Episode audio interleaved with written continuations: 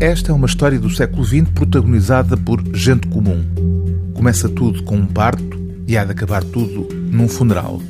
Pelo meio, o decurso de um século português que tem início no período conturbado da Primeira República, observado à distância a partir de uma aldeia do interior, e que termina nos anos 90, à beira da viragem do milénio. Uma história feita de exaltações e desencantos sucessivos, onde há gente que muda de nome pela necessidade de se manter incógnita, numa atitude de resistência. Um Augusto que passa a Samuel, um Vicente cujo nome de guerra é Alfredo.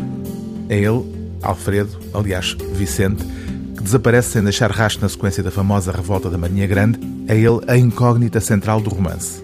Samuel, aliás, Augusto, seguirá as pisadas inconformistas do tio Vicente, aliás, Alfredo, que hão de levá-lo ao exílio e mais tarde à obsessão de tentar encontrar-lhe o rasto. O ano de 1985 esgota os últimos cartuchos. O país vive um frenesi a que Samuel é alheio. Vem aí a Europa, a promessa de leite e mel, a saída do fundo do túnel depois de mais de 10 anos de liberdade estagnada, esperanças juradas, regressos forçados, promessas por cumprir. Quase todos olham em frente.